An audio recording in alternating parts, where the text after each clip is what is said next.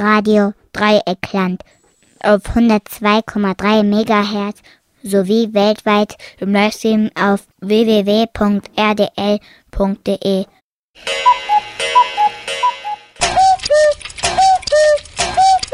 Kuku, die Sendung gegen Zwangsbehandlung und für echte Alternativen zur Psychiatrie.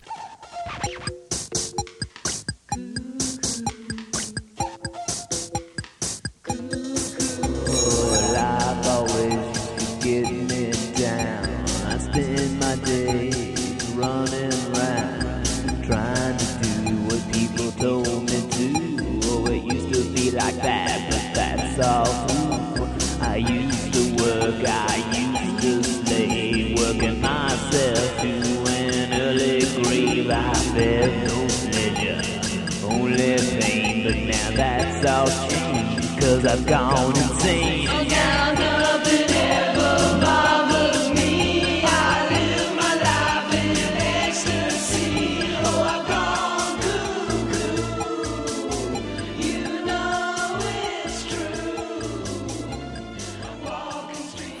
Herzlich willkommen zu der November-Ausgabe von Kuku, der Sendung für Psychiatriekritik der Sendung für ein selbstbestimmtes Leben und gegen Stigmatisierung.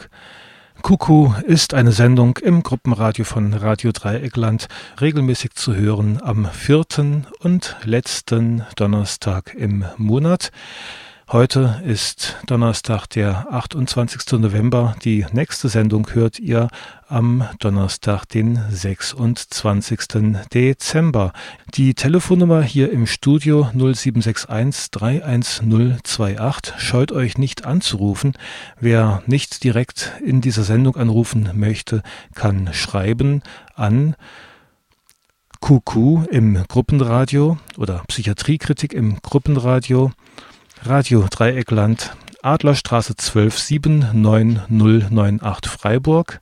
Nochmal, Kuckuck, Psychiatriekritik im Gruppenradio, Radio Dreieckland, Adlerstraße 12 79098 Freiburg oder per Mail an zwischen den Welten web.de, zwischen den Welten in einem Wort, also zwischen den Welten web.de. Oder ihr könnt telefonisch eine Nachricht hinterlassen auf 0761 3848380. Wenn ihr möchtet, dass eure Nachricht auch gesendet wird, dann sagt das bitte dazu. Ansonsten seid herzlich willkommen auch dienstags in der antipsychiatrischen Anlaufstelle in der Glümerstraße 2 in Freiburg-Viere im linken Zentrum. Dienstags von 16 bis 18.30 Uhr ist die antipsychiatrische Anlaufstelle geöffnet soweit wir das personell und gesundheitlich schaffen. Die Sendung heute wird einerseits eine Petition beleuchten oder ein kleines Streiflicht auf eine Petition werfen. Eine Petition, wo es um die Rechte der Beschäftigten in sogenannten WFBs geht, also Werkstätten für Beschäftigung, früher auch als Werkstätten für Behinderte ähm, bekannt. Außerdem einige Informationen, die ich euch verlesen werde. Habe es leider wieder mal nicht rechtzeitig geschafft, mich um die Interviewpartner zu kümmern und die hatten dann kurzfristig leider keine Zeit. So müssen wir auf das ausweichen, was die Menschen bisher geschrieben haben. Ja, des Weiteren noch zwei Bücher, die ich kurz vorstellen möchte. Einmal das Buch Made in Auschwitz von den Skulskis und dann das Buch Irrsinn Psychiatrie von Mark Rufer. Das ist schon älteren Datums. Made in Auschwitz ist relativ frisch erschienen, ist als E-Book erhältlich und hoffentlich auch bald als Printversion. Doch bevor wir inhaltlich loslegen, hören wir erstmal das Stück Cuckoo von R-Flip and the Wu-Team zu Ende.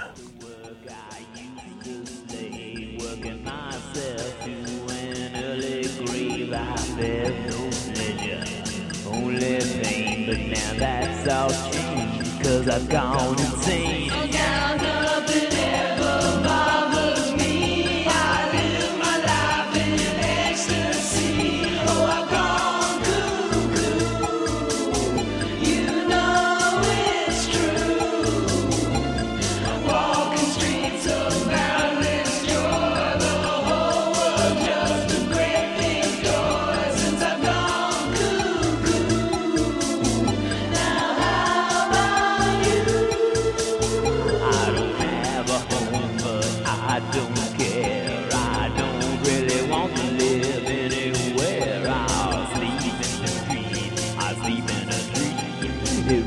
it doesn't matter.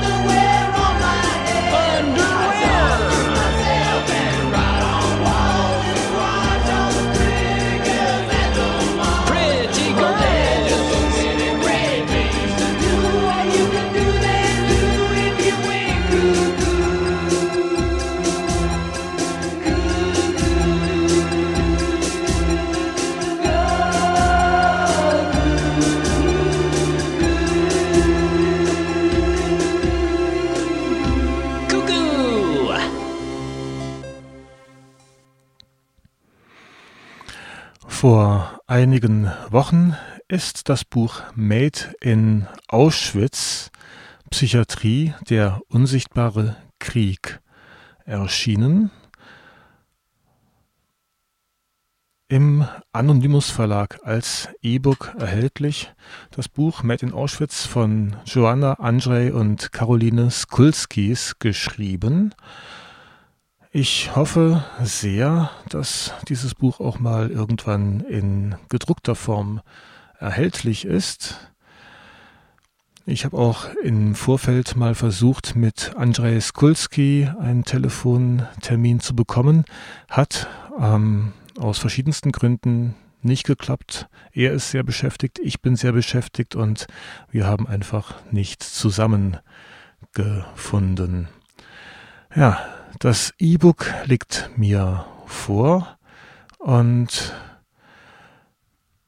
ich werde euch jetzt einfach mal einige Sachen daraus vorlesen. Vielleicht erstmal über die Autoren, Autorinnen. Andrzej und Joanna Skulski, 51 und 41 Jahre alt, sind seit 18 Jahren befreundet und Liebhaber, seit 14 Jahren verliebt und als Paar beinahe ununterbrochen 24 Stunden zusammen.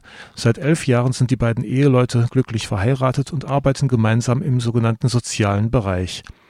Seit zwei Jahren führen sie ein erfolgreich funktionierendes Alternativmodell zur herkömmlichen Psychiatrie, wo ein Einklang mit dem Phänomen paranoide Schizophrenie wie auch Borderline gefunden wurde und das Leben, das Leben ohne Psycholähmung und Ängste seit über zehn Jahren gut funktioniert. Im Art-Bonus Ersatzfamilienhaus sind sie auch für Caroline, 23, Ersatzeltern geworden, eine Projektteilnehmerin, die anstatt ihren Zustand als Krankheit zu betrachten, lernte, wie man eigenem Bewusstsein mit phänomenologischem Verständnis begegnen kann. Als Leiche abgestempelt und mit Psychopharmaka lahmgelegt, lehnte sie schließlich die psychiatrischen Hypothesen und Behandlungen ab. Heute engagiert sie sich unter anderem ehrenamtlich im Projekt und schreibt, damit ihr auch wach werdet. Das Artbonus Familienprojekt ist konsequent antipsychiatrisch, basiert auf Erkenntnissen und Erfolgen und stellt eine für den Steuerzahler um das Vielfache preiswertere und vor allem funktionierendere Alternative dar zur herkömmlichen Psychiatrie.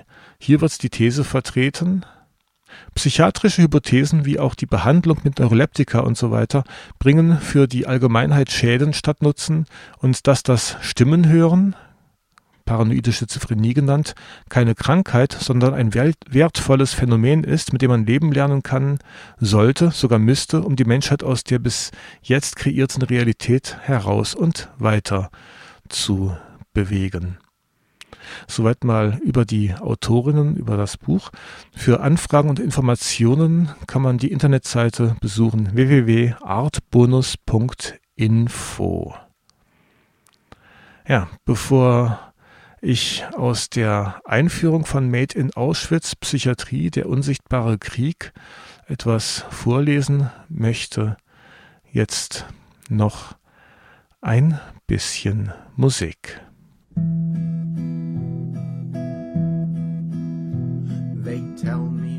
problem's genetic. I'm born with a flaw in my brain.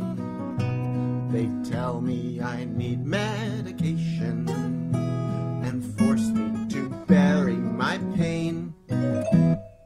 Bullshit, bullshit.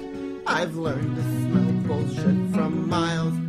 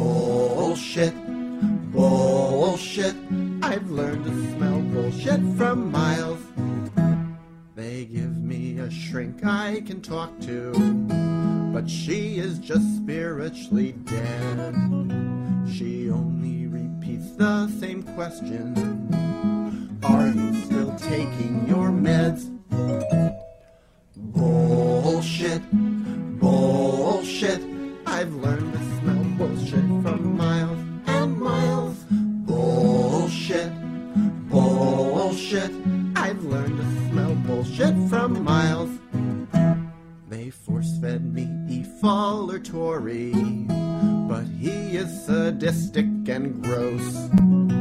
I asked them about Peter Bregan.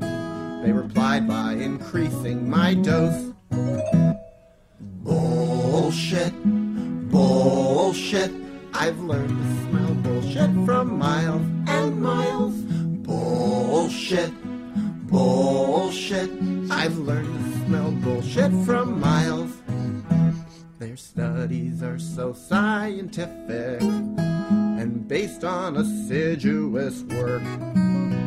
They don't share their affiliations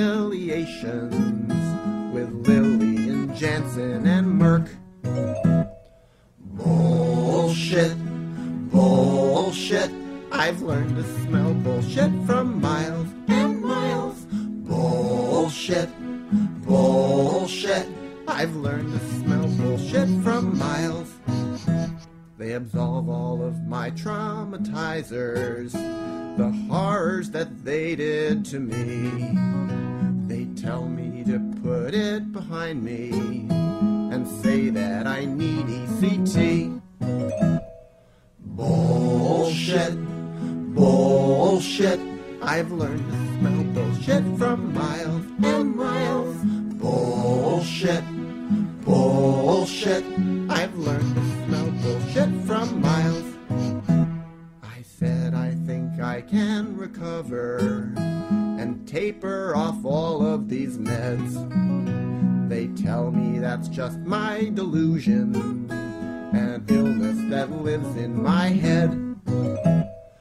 Bullshit, bullshit. I've learned to smell bullshit from miles and miles. Bullshit, bullshit. I've learned to smell bullshit from miles. The Bullshit Song von Daniel Mackler. Daniel Mackler ist amerikanischer Psychologe und ein starker Kritik der psychiatrischen Praxis und nimmt hier die Mythen der psychiatrischen Medikation aufs Korn. Ja, wie angekündigt, jetzt einen Auszug aus dem Buch Made in Auschwitz Psychiatrie der unsichtbare Krieg aus der Einleitung. Es ist verdammt schwer, einem Otto-Normalverbraucher zu erklären, dass Psychiatrie und das Ganze drumherum eine Lüge ist. Von überall prasselt psychiatrische Propaganda auf uns herab. Schizophrenie, Depression, psychisch Kranke, es sind inzwischen allgegenwärtige Ausdrücke, die laut heutiger Normen psychiatrische Behandlung auch unter Zwang ermöglichen, aber vor allem die öffentliche Meinung glauben macht, dass solche Art Etikettierte gefährliche Menschen seien. Es wird uns gesagt und durch ständige Wiederholung eingeprägt, dass jemand, wenn er traurig ist, nicht eben traurig ist, weil er leidet und dies eines Tages einfach vorübergehen wird, sondern lediglich, dass er krank sei. Das Kranksein wird hier per Unterschrift eines angeblichen Arztes festgestellt. Dem Betroffenen wird vorgegaukelt, es gäbe schon eine ganze Reihe von modernen Wundermedikamenten für diese Krankheiten und schon bekommt er sein erstes Rezept. Die erste Dosis wird in diesem Fall eine amphetaminähnliche Substanz sein, die typisch für Drogen dieser Art vorübergehende Glücksgefühle bewirkt. Man nimmt also etwas, es geht einem damit für ein paar Stunden ein wenig besser, also warum nicht noch ein Rezept holen? Jeder hat doch das Recht, mal krank zu sein, oder? Nach kurzer Zeit, spätestens nach dem vom Arzt empfohlenen ersten sechs Wochen Pharmakatherapie, haben wir einen vom natürlichen Leid betroffenen Menschen, der sowieso noch trauert, der aber zusätzlich drogenabhängig gemacht wurde. Niemand hat ihn zuvor informiert, dass die verschriebenen Pillen gefährliche Drogen sind, deren Absetzen in vielen Fällen gewaltige Schwierigkeiten mit sich bringen kann. Keiner hat dem Betroffenen gesagt, dass er nach längerer Einnahme dieser Substanzen sogenannte psychotische Anfälle bekommen, Selbstmordgedanken haben und seine Aggressivität auf einem hohen Level landen könnte. Keiner warnt den Betroffenen davor, dass eben all die genannten Folgen der Medikamenteneinnahme bald als Symptome einer zusätzlichen psychischen Erkrankung dargestellt werden und zusätzliche Behandlung mit Neuroleptika angeordnet wird.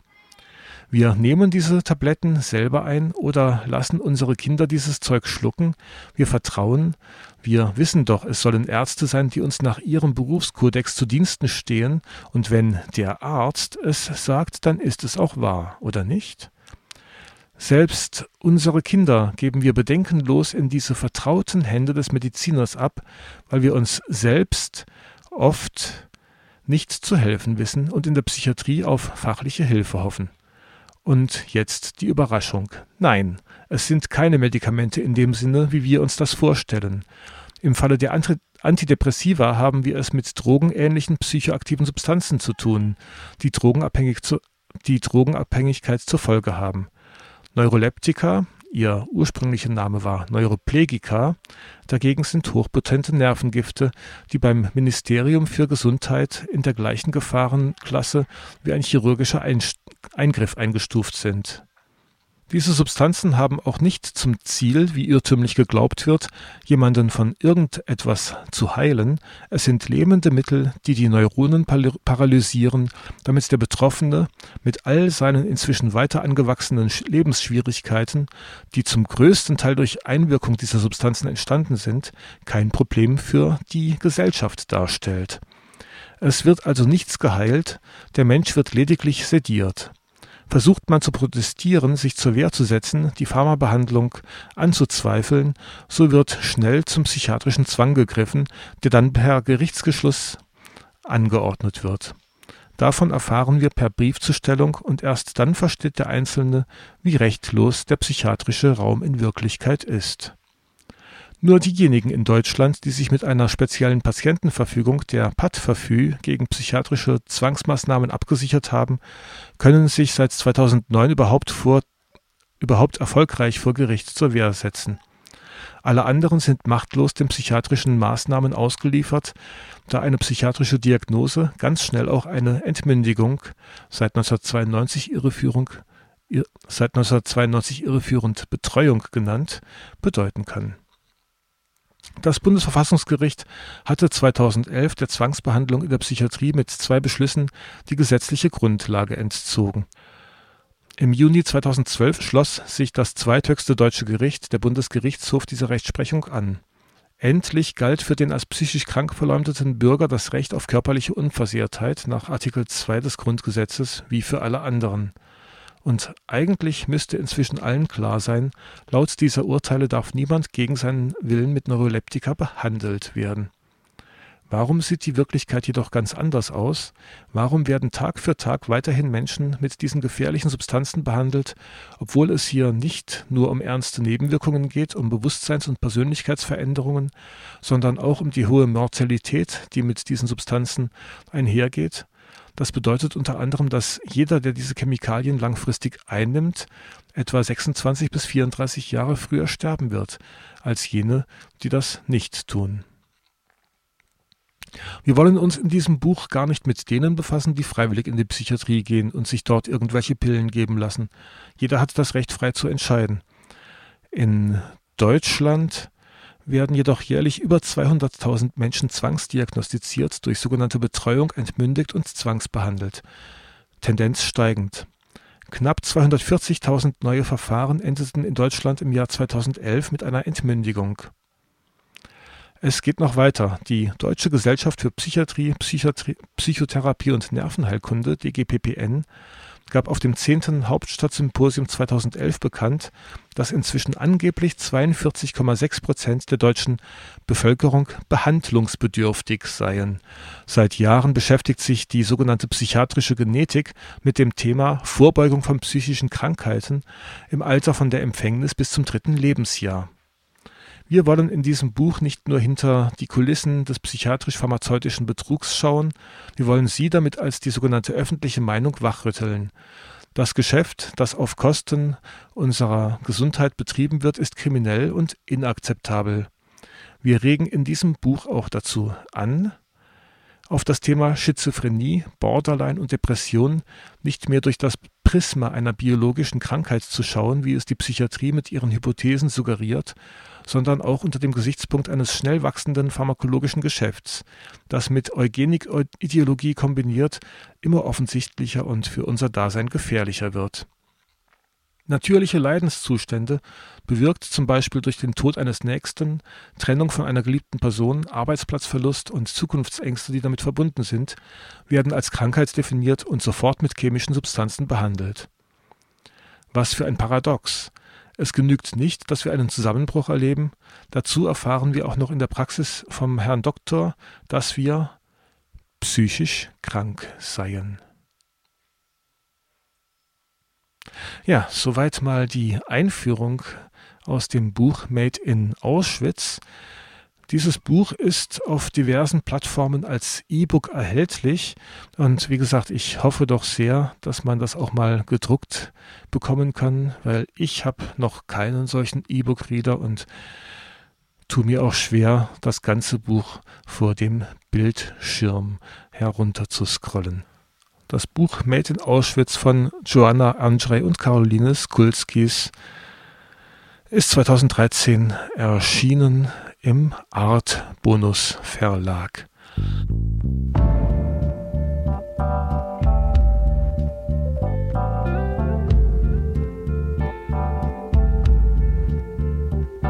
Look me in the eye when I'm talking to you. Stare me in my soul, don't just look right through. Don't just respond with a phrase that's contrived. Touch one another so we still feel alive. Too much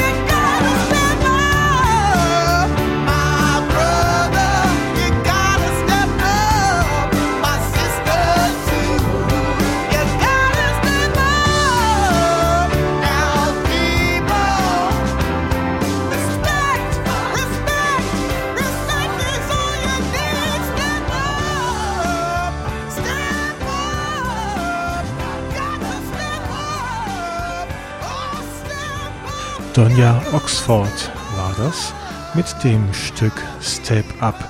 Auch dieses Stück GEMA-frei und es ist zu finden unter anderem auf dem PodSafe Music Network. Ihr hört immer noch Kuku, das Magazin gegen Zwangspsychiatrie, das Magazin gegen psychiatrischen Irrsinn und Irrsinn Psychiatrie heißt das zweite Buch, das ich euch in dieser Sendung ans Herz legen möchte.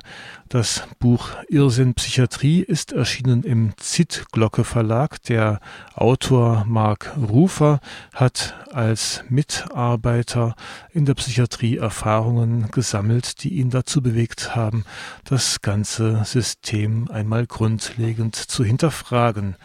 Es gibt weitere Bücher von ihm, zum Beispiel das Buch Wer ist irr? Ebenfalls bei Zitglocke erschienen 1991 oder das Buch Glückspillen, Ecstasy, Prozac und das Comeback der Psychopharmaka als Knauer-Taschenbuch 1995 erschienen. Irrsinn Psychiatrie ist in der ersten Auflage 1988 ähm, herausgekommen. Mir liegt die vierte Auflage vom Jahre 2009 vor. Wie gesagt, Mark Rufer, Irrsinn Psychiatrie und dem Buch vorangestellt hat er einen Satz, es gibt Menschen, die mit ihrem Verhalten anstoßen und stören. Menschen, die leiden, halluzinieren und verwirrt sind. Einige brauchen für kurze Zeit Hilfe. Doch diese Menschen sind nicht krank, sie sind vielmehr Opfer von Lebensumständen, die den Gesunden in der entsprechenden Härte erspart blieben. Mark Rufer, wie gesagt, er hat noch zwei weitere Aussprüche dem Buch vorangestellt. Einen Ausspruch von O'Brien in 1984 von George Orwell. Den Ketzer, den Feind der Gesellschaft wird es immer geben, so dass er immer wieder besiegt und gedemütigt werden kann. Und ein weiterer Spruch von Erich Fromm. Man kann den Menschen als Einzelwesen nicht vom Menschen als gesellschaftlichem Wesen trennen. Tut man es dennoch, so hat man sich selbst dazu verurteilt, den Menschen weder in der einen noch in der anderen Dimension zu verstehen. Ja, diese Sätze sind dem Buch Irrsinn Psychiatrie vorangestellt. Der Autor Mark Rufer ist Schweizer. Er war nach Abschluss des Medizinstudiums Assistenzarzt in der staatlichen psychiatrischen Klinik Königsfelden, danach Psychotherapeut in Zürich. Den Klappentext von dem Zit-Glogge-Buch Irrsinn Psychiatrie Psychisches Leiden ist keine Krankheit. Die Medizinalisierung abweichenden Verhaltens ist ein Irrweg. Sie erlaubt die Ausübung von Zwang und Gewalt und rechtfertigt den immensen Einsatz der nicht selten tödlichen Psychopharmaka, deren Nutzen keineswegs erwiesen ist. Soweit aus dem Klapp Klappentext. Elf Seiten Inhaltsangabe, das heißt, da werden die einzelnen Abschnitte gut nachschlagbar aufgeführt im Vorwort von 2009, ähm, da nochmal einige Ausschnitte. 21 Jahre sind vergangen, das Buch und seine Aussagen bleiben leider nach wie vor sehr aktuell. Nein, besser ist die Situation heute auch nicht. Nach wie vor wird Menschen die Freiheit entzogen, ohne dass sie ein klar definiertes Gesetz gebrochen haben. Nach wie vor sind und bleiben Zwang und Gewalt das bestimmende Element der stationären Psychiatrie.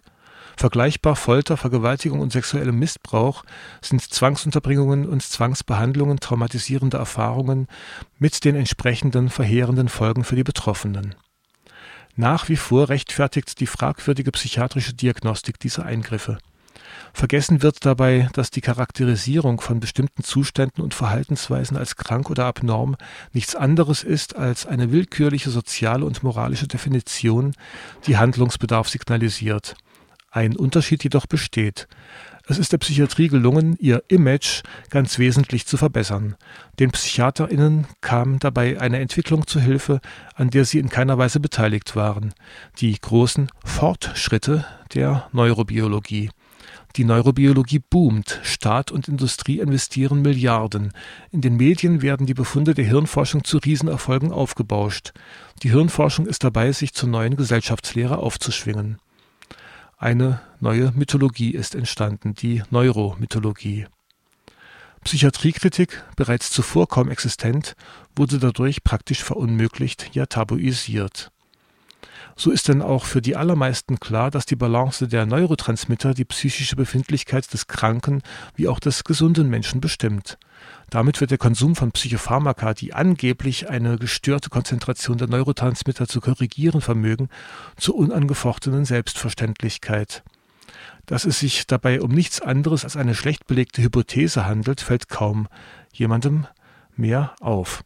Soweit aus dem Vorwort von 2009, aus dem empfehlenswerten Buch Irrsinn Psychiatrie, erschienen in Züt Glocke Verlag und über den Antipsychiatrie-Verlag Peter Lehmann zu haben für 24,50 Euro, aber auch in jeder gut sortierten Buchhandlung zu bestellen.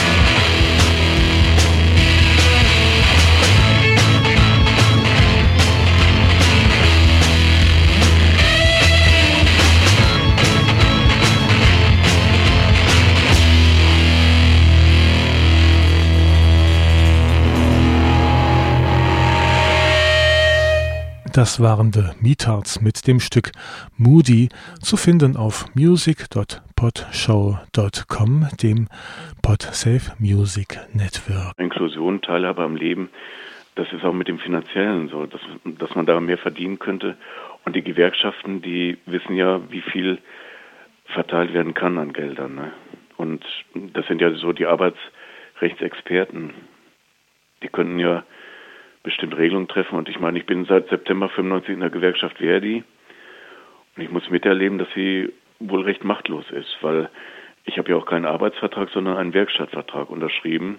Sagte Raimund Bergham kürzlich in einem Interview mir gegenüber. Ich habe Kontakt zu Raimund Barkam aufgenommen, weil er eine Petition gestartet hat, eine Petition an den Bundestag, Ausweitung der Machtbefugnisse der Gewerkschaften und Mindestlohn in den WFBM. Text der Petition Menschen mit Behinderung, die in Behindertenwerkstätten arbeiten, sind keine Arbeitnehmer, sondern Beschäftigte.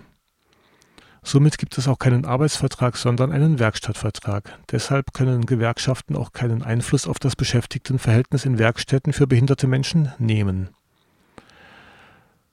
Anstelle eines Werkstattrates für Behinderte müsste es einen Betriebsrat geben, der mehr Rechte und Möglichkeiten hat, Abschaffung der Stempeluhr und Rückkehr zur alten Arbeitszeit, gleicher Stundenlohn für alle, ausgehend vom höchsten Stundenlohn, Berücksichtigung der Auswirkungen von Medikamenten, auf die Leistungsfähigkeit. Ja, diese Petition findet man auf change.org. Und mit Raimund habe ich vor knapp zwei Wochen ein Interview geführt. Ich heiße Raimund, bin 47 Jahre alt und arbeite in der Werkstatt für Menschen mit Behinderungen. Und ich habe einmal von einer Sozialleiterin erfahren, dass wir als äh, Beschäftigte in der Behindertenwerkstatt keine Arbeitnehmer sind, sondern wir sind Beschäftigte und wir haben arbeitnehmerähnliches Verhältnis. Und das Problem in dieser Behindertenwerkstatt ist, äh, dass die Gewerkschaft scheinbar keinen Einflussbereich hat. Und äh, ich hatte in meiner Petition geschrieben mit dem Titel Ausweitung der Machtbefugnisse der Gewerkschaften und Mindestlohn in den WFBM, dass beispielsweise die Stempeluhr abgeschafft werden sollte. Da habe ich eine Idee von einem Kollegen aufgegriffen, der hatte beim Werkstattrat und der hatte gesagt, dass die Stempeluhr am besten durch eine Anwesenheitsliste ersetzt werden sollte. Und äh, dann hatte, kam noch neu hinzu, dann sind die Arbeitszeiten verändert worden, also von 8 Uhr auf 7.45 Uhr. Und ich stehe jetzt schon jeden Morgen um 5.30 Uhr auf, damit ich äh, einigermaßen pünktlich da bin. Und äh, jetzt war aber auch niemand mit der Vorverlegung der Arbeitszeiten einverstanden. Also es war wohl ein der Produ Produktionsleiter war da, äh, dann von ISM waren zwei Sozialleiter da und äh, der Geschäfts-, neue Geschäftsführer von Westfalenfleiß. Aber es war niemand vom Werkstattrat da.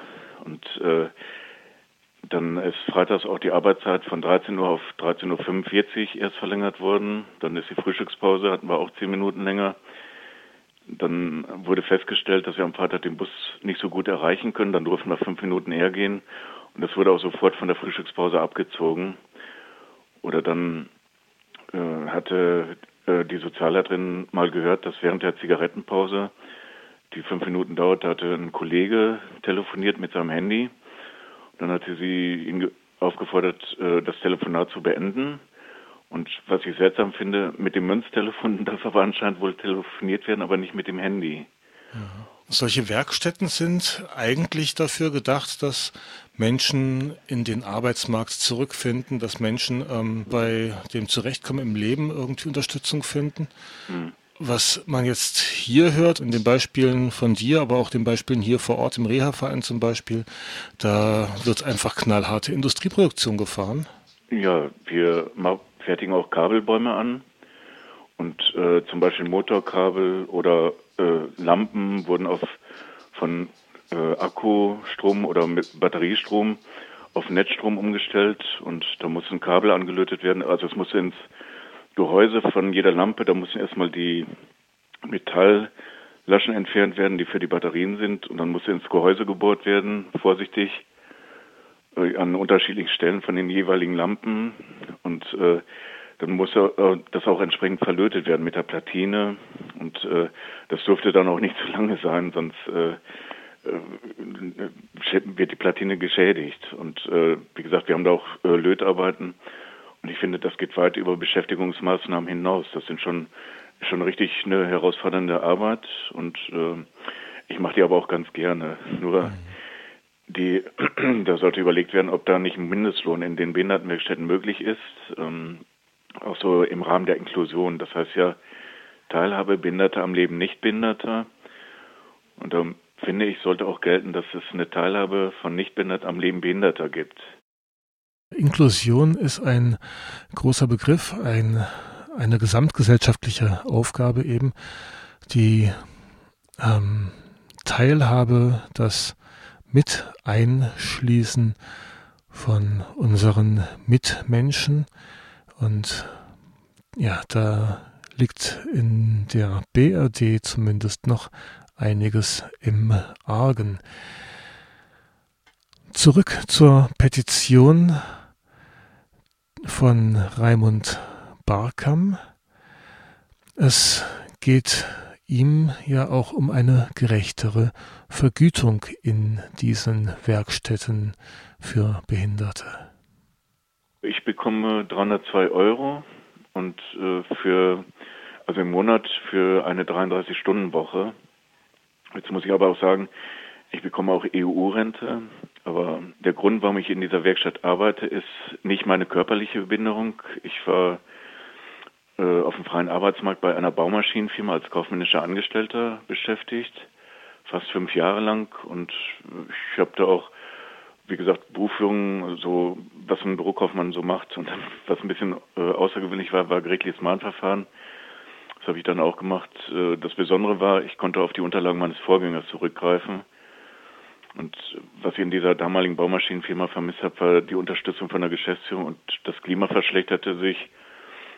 Und äh, das sorgte dann äh, auf Dauer mit dafür, dass ich an Depressionen erkrankte. Mhm. Da muss ich auch äh, eines Tages auch äh, einmal Tagesrapporte schreiben. Und jetzt gibt es ja so Online-Selbsthilfegruppen, Mobbing und Bossing, da habe ich auch mal mitgemacht und da einiges geschildert, um mir das von der Seele zu schreiben. Und in dieser Werkstatt, wo ich jetzt bin, im Bereich Elektromontage und Verpackung, das ist eine Werkstatt für Menschen mit Behinderung und psychischer Erkrankung. Also beispielsweise auch äh, wegen Depression. Und so wie ich wohl mitbekommen habe, sind viele Kolleginnen und Kollegen auch äh, an Depressionen erkrankt. Die haben wahrscheinlich auch so schlechte Erfahrungen in der freien äh, Marktwirtschaft gemacht, auch so mit Schikanen. Das habe ich bei einigen so rausgehört. Und wenn man sowas längere Zeit erlebt und mitmacht, dann wird man dadurch auch psychisch krank, ne? Oder mhm. depressiv eben. Was aber wieder zeigt, dass eigentlich das, was so als psychische Krankheit bezeichnet wird, eigentlich eher ein soziales Phänomen ist, was dann, ja. Womit der Einzelne dann alleine gelassen wird, sozusagen. Ich war wohl beim Psychologen mhm. in Behandlung und äh, wie gesagt, aber ja, da wird man, fühlt man sich ziemlich alleine gelassen und ich habe auch einen Fehler gemacht. Ich hätte früher zur Gewerkschaft gehen sollen, aber jetzt will man ja die Krise nicht schüren am Arbeitsplatz und mhm. Und darum schluckt man dann auch vieles und ich musste dann auch Tagesrapporte schreiben. Und äh, dann hatte mich auch der Tod meines Vaters belastet und äh, da gab es privat auch noch so das eine oder andere, was belastend war. Und das konnte ich alles auch dem Psychologen mitteilen. Und äh, wie gesagt, das Problem ist nicht immer die Arbeit, sondern das Umfeld der Arbeit, ne? wie man so mhm. behandelt wird und äh, das menschliche Klima, kann man so sagen? Das Betriebsklima, mhm. richtig. Das äh, wurde zum größten Problem. Sagt Raimund Barkam aus Münster. Er hat eine Petition ins Leben gerufen zur Ausweitung der Machtbefugnisse der Gewerkschaften, auch in Werkstätten für Behinderte. Wenn die ihren Macht- und Einflussbereich auf die Behindertenwerkstätten ausdehnen können, ich hatte da jetzt äh, bei um diese Petition zu vergrößern, bin ich verschiedenen Facebook-Gruppen äh, beigetreten von Behinderten für Behinderte. Mhm. Da gibt es auch äh, jemanden, der behindert ist und im Rollstuhl ist, der hat eine Petition gestartet auf das Recht auf Sparen, dass er mehr wie 2600 Euro haben darf, war auch im WDR zu sehen. Und zwar braucht er einen Assistenten, er hat Jura studiert Aber die Assistenz äh, ja, kostet auch 8000 Euro im Monat, äh, war in dem Fernsehbeitrag zu sehen. Und aber er kann ja nichts dafür, dass er die Hilfe braucht, sonst äh, kann er sich nicht so gut normal bewegen wie ein, ein Gesunder eigentlich. Ne? Da hat er ja auch schon eine gewaltige Einschränkung. Und ich hatte auch da die Petition von ihm unterschrieben und dann habe ich gedacht, ja, dann kann ich auch mal eine Petition äh, starten. Und zwar mit dem Titel Ausweitung der Machtbefugnisse der Gewerkschaften und Mindestlohn in dem WFBM, also Werkstätten für behinderte Menschen. Und da hatten auch mehrere, finden das soweit gut. Die auch, ich habe 78 Unterschriften, 22 fehlen mir noch. Aber laut Wikipedia müsste ich, glaube ich, 50.000 Unterschriften haben. Sagt Raimund Barkam, der diese Petition ins Leben gerufen hat. Als ich heute auf Change.org nochmal nach der Petition gesucht habe, ist mir allerdings aufgefallen, dass wiederum nur drei Unterstützer gezeichnet haben. Das war vor einen, einigen Tagen waren es knapp 200. Das heißt, oder sieht für mich so aus, als ob Raimund Barkam diese Petition nochmal neu gestartet hat und man auch nochmal neu unterschreiben kann und sollte, wenn man das schon mal getan hat. Die Adresse der Petition findet ihr in Kürze auf www.rdl.de. Wenn diese Sendung online gestellt ist. Ich hoffe, ich schaffe das noch heute, ansonsten innerhalb der nächsten zwei Tage alle mal.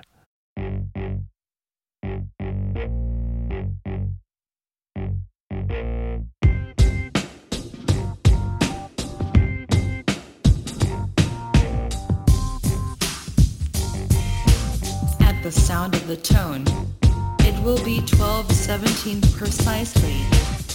The sound of the tone, I will be thinking of you. At the sound of the tone, somebody will look the other way. Someone will smile.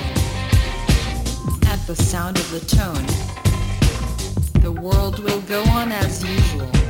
At the sound of the tone, no one else will know about us. At the sound of the tone, I will remember your perfume. At the sound of the tone, someone will do their dry cleaning. At the sound of the tone, I will be far away. At the sound of the tone, there will be the sound of a tone. At the sound of the tone, things will change. Things will stay the same. Dry Cleaning hieß dieses Stück von DJ Limpet und ihr hört immer noch Kuku, das Magazin gegen Zwangspsychiatrie und willkürliche Diagnosen. Und in den letzten in den letzten Minuten dieser Sendung möchte ich einen Artikel von Hans-Ulrich Gresch zitieren. Auch er hatte heute leider so kurzfristig keine Zeit ans Telefon zu kommen. Ich hätte gerne mit ihm persönlich gesprochen. Irgendwann werde ich das nachholen. Er hat einen Artikel geschrieben, Dennis Stephan, Julia Bonk, Gustl Mollert und der Rest. Dennis Stephan, ein Gießener Lokalpolitiker der Linken, sitzt seit Monaten im Maßregelvollzug. Der angebliche Grund? Eine nicht nachgewiesene Brandstiftung in der eigenen Wohnung. Vermutlich ein unabsichtlich ausgelöster Schwelbrand. Sowie eine aus der Luft gegriffene psychiatrische Diagnose. Paranoide Schizophrenie.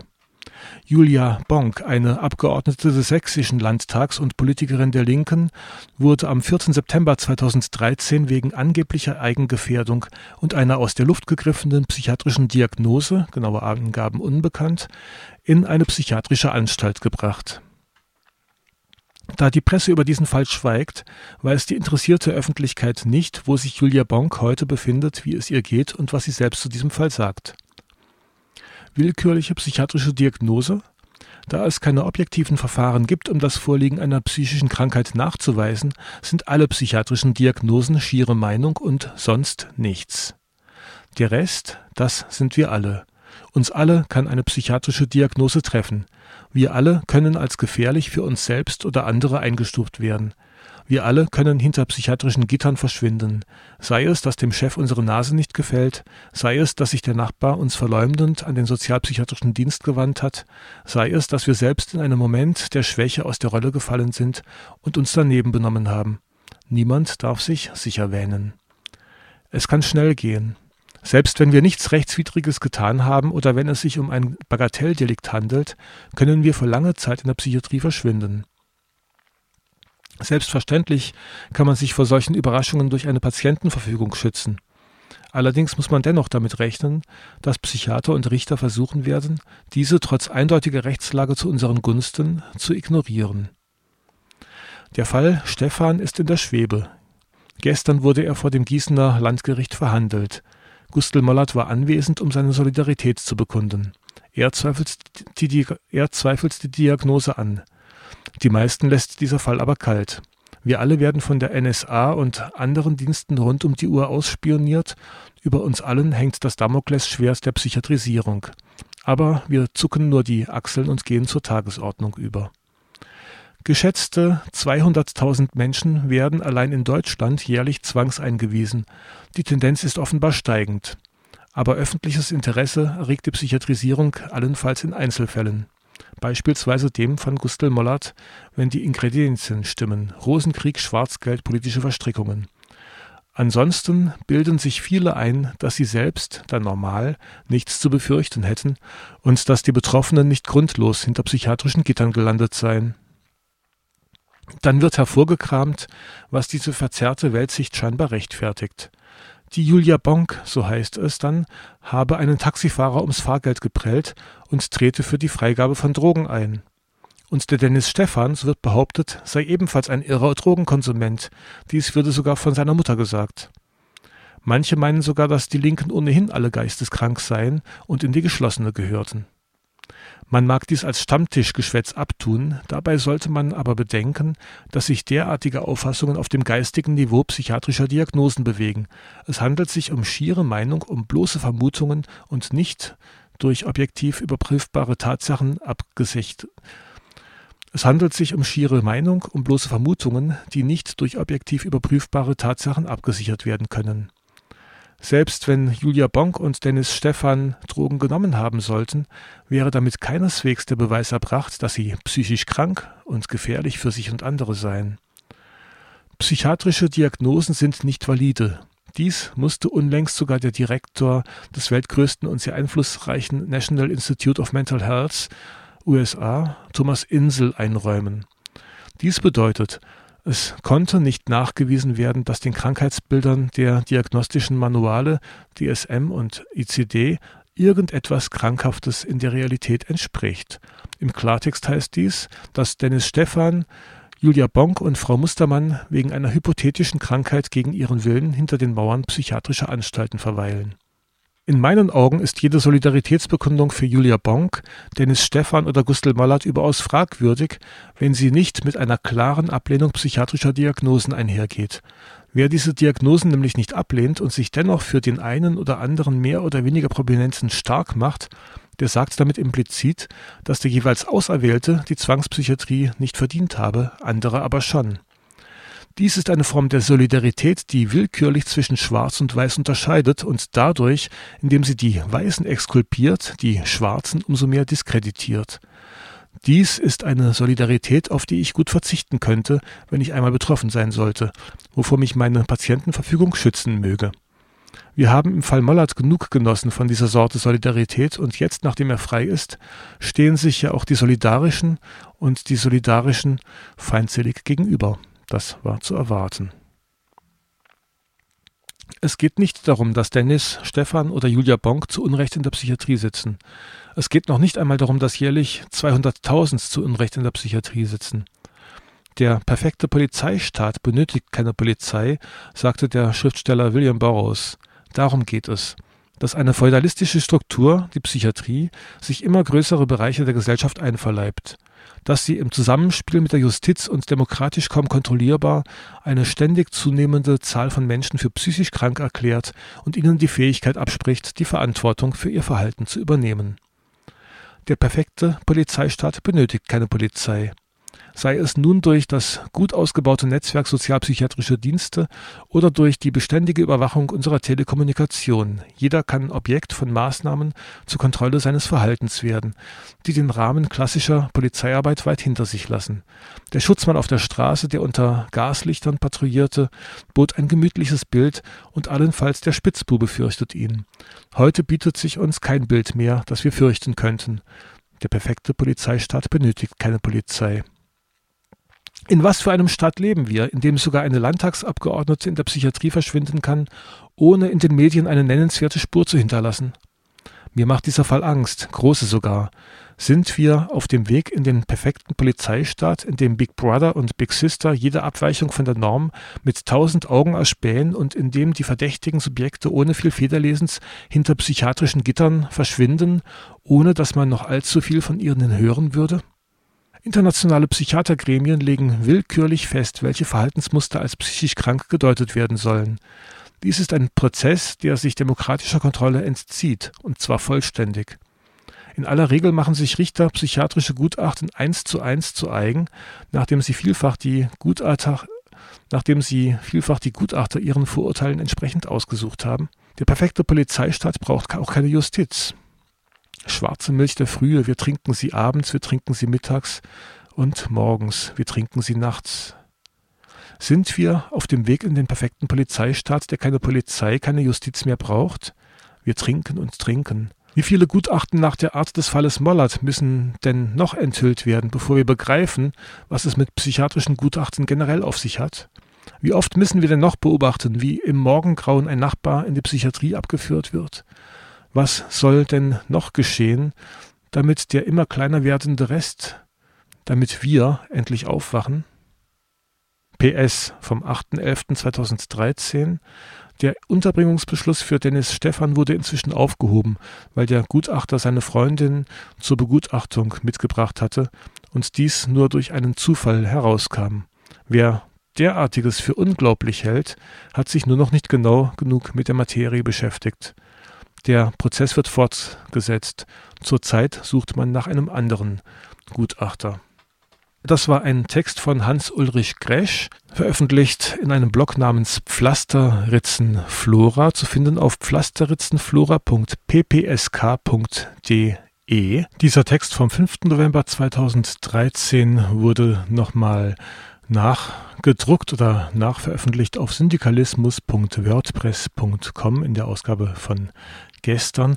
Und mir bleibt nur noch Tschüss zu sagen. Das war Kuku Magazin gegen Zwangspsychiatrie im Gruppenradio von RDL am Mikrofon der Mirko. Und wir hören uns wieder am 26.12. auf diesem Kanal. Bis dann. Ciao. Radio Dreieckland auf 102,3 MHz sowie weltweit im Livestream auf www.rdl.de.